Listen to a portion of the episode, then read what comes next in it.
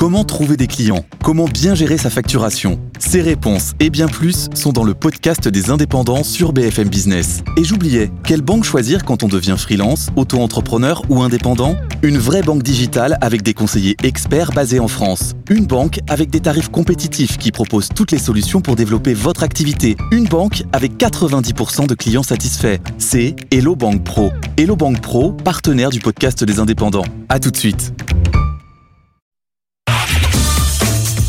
Tech le grand live du numérique avec François Sorel.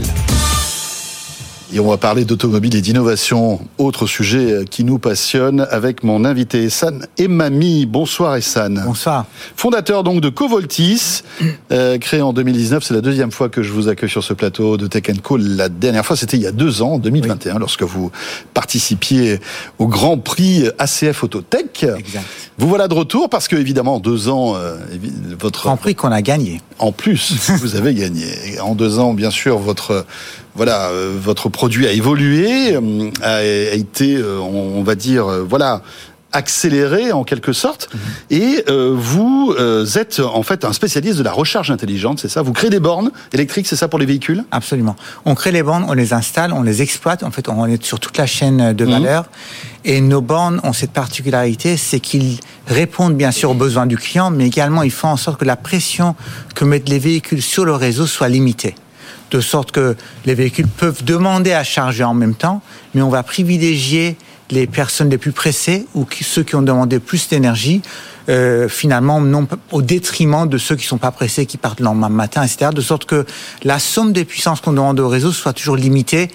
donc c'est quelque chose, une solution pour le futur. C'est programmer sa recharge en quelque sorte? L'utilisateur se contente de dire euh, à quelle heure il souhaite partir et quelle quantité d'énergie il veut. Pourquoi ces deux critères? Parce que ces deux critères vont demain pouvoir être transférés directement par le véhicule à la borne via le câble électrique. Pour lui dire, écoute, tu me recharges, tu as, euh, on va dire, 8 heures pour me recharger de 50%. En fait. Exactement, voilà. voilà. Et ensuite, chaque véhicule va avoir une demande différente, sauf que tous ces véhicules sont concurrents en termes de puissance qu'il demande au réseau. Comme la puissance est limitée, c'est nous qui faisons en sorte que chaque véhicule obtienne ce qu'il a demandé, mais dans un ordre de priorité qui est dynamique. Un véhicule arrive ou un véhicule s'en va, mhm. on refait les calculs et on reprogramme les bandes différemment. D'accord. Euh, et alors, évidemment, ça va soulager le réseau électrique. On sait que c'est un sujet euh, qui devient de plus en plus important euh, et voilà qui a été au cœur de, l'actualité tout au long de cet hiver. Euh, et puis en plus, c'est bien pour les tarifs. Tout à fait. D'ailleurs, un des critères qu'on intègre dans nos choix de programmation, c'est le tarif d'achat. Donc automatiquement, les puissances dans les tarifs les moins chers vont être plus importantes dans l'intérêt de tout le monde. L'utilisateur y trouve son compte, mais également le réseau, puisque un tarif bon marché signifie mmh. que le réseau a abondance d'électricité. Au contraire, si on va chercher là où le tarif est élevé, ça veut dire qu'il y a on est en heure de pointe et que les producteurs sont en train de, lancer des centrales thermiques polluantes. Euh, il y a beaucoup d'acteurs qui se positionnent sur la, borne de recharge électrique. Vous êtes les seuls à avoir cette technologie? Alors, on est les seuls à pouvoir proposer quelque chose qui est vraiment qui répond à la demande du client. Il y a beaucoup de gens qui, par exemple, sont capables de dire je charge aux heures de, aux heures creuses. Mais sauf que si vous dites je charge aux heures creuses et vous arrivez à 20 heures chez vous et vous voulez partir à 22 heures, vous êtes pressé. Donc, chez, avec nous, vous lancez la recharge, vous dites que vous êtes pressé. et là, vous chargerez au maximum, jusqu'à 22 kW, hein, je crois. Hein, c'est ça. C'est la, la, capacité de votre borne. Euh, est-ce que toute cette technologie est compatible avec tous les véhicules? Parce que c'est bien beau de sortir une borne comme ça, bourrée de technologie. On parlera aussi d'autres innovations que vous apportez dans cette borne, mais est-ce que les véhicules sont compatibles? Le fait de dire que l'utilisateur exprime son besoin en termes d'heure de départ et de quantité d'énergie, il le fait aujourd'hui sur l'application Coboltis. C'est demain. C'est pas la voiture qui dit. Enfin. Non, c'est demain que ça se passera. Exactement. En fait, il y a une communication qui existe entre la borne et le véhicule, suivant une norme qui s'appelle ISO 1518. C'est une norme qui définit toutes les communications au niveau entre les bornes et les véhicules. Notre borne est déjà un point vue hardware compatible avec cette évolution. Des véhicules commencent peu à peu à être compatibles. Euh, Renault annonce euh, des véhicules compatibles pour 2024. Hyundai devrait en sortir cette année. En tous les cas, à terme, tous les véhicules auront cette capacité à échanger de l'information avec la bande de manière euh, plus élevée, plus, plus riche. D'accord.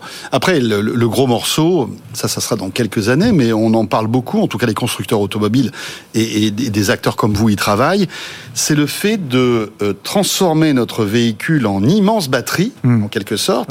Et cette batterie, à partir du moment où elle est pleine, elle peut redistribuer de l'énergie, la, la, réinjecter dans le réseau si on a un besoin. C'est ce qu'on appelle le partage en fait d'énergie. Hein. C'est ce que c'est la technologie grid. Absolument. En fait, il faut se dire que les batteries d'un véhicule électrique, même une petite Renault Zoé par exemple, c'est 52 kWh. Alors ça, on, on comprend pas. Oui, on ne sait pas trop ce que ça représente. Mais en fait, ça représente l'équivalent de 5 jours de consommation pour une maison. Donc c'est beaucoup en même temps. toute électricité Absolument. Voilà. Incroyable. Et donc, si vous arrivez chez vous... 10 kW à peu près la consommation de moyenne de... à peu près par 24 heures sur une maison. Donc vous arrivez chez vous, vous êtes même à la moitié de vos batteries, même moins. Rien, 10% de votre capacité, donc 5 kWh, ça vous permettrait de passer les quelques heures de pointe de soir, parce que c'est là où le problème se pose. Vous arrivez chez vous, avec votre arrivée, vous provoquez le problème d'heure de pointe, mais votre véhicule apporte la solution. Donc là où aujourd'hui on a un gros problème, demain tous les véhicules apporteront la solution. Ça, c'est formidable. Ça va arriver quand, ça? Donc, vos bornes seront, seront compatibles Nos bornes sont prêtes. Les véhicules arrivent, je dirais, à partir de la fin de cette année, courant de l'année prochaine. Et en fait, il y a deux types de technologies d'ailleurs dans ce monde de, de bandes de, de, recharge et puis de V2G. parce que finalement, vous savez, dans les batteries, je parle un peu technique, on met du courant continu le courant qui vient du réseau, c'est du courant alternatif. Alors, globalement, le courant continu, c'est ce qu'on met dans son iPhone, c'est ce qu'on mm. met dans tous les appareils en général euh, qu'on utilise en électronique. Au milieu, il faut un appareil qui convertisse du réseau vers la batterie alternative vers continu. Et si on veut faire le chemin inverse, il faut l'inverse. Il faut l'inverse. C'est ce qu'on appelle un, onduleur. Il y a un choix à faire. Où est-ce qu'on place l'onduleur? Dans la voiture ou dans la borne? Dans la borne, exactement le choix que nous avons fait, le choix que Hyundai a fait ou Renault a fait, c'est de dire ce convertisseur va se mettre dans le véhicule parce que ça sera une petite puissance dont on aura besoin. C'est pas des grosses puissances. Il faut surtout ne pas mettre de grosses puissances, autrement vous allez abîmer les batteries des véhicules. Mhm. Quand vous mettez une petite puissance, c'est un petit peu d'électronique à ajouter au véhicule, mais surtout dans ce cas-là, la borne reste une borne très accessible et bon marché. Parce que si la borne est chère, on ne pourra pas se permettre d'avoir une borne chère chez soi juste pour mhm. se faire plaisir et envoyer quelques kilowattheures pour alimenter la maison.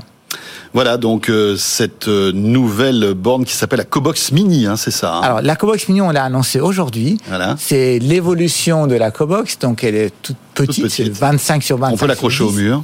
On peut l'accrocher au mur, surtout tout est en électronique. Il n'y a plus aucune pièce mécanique à installer, aussi bien la partie puissance que la partie hmm. contrôle, c'est sur une seule carte.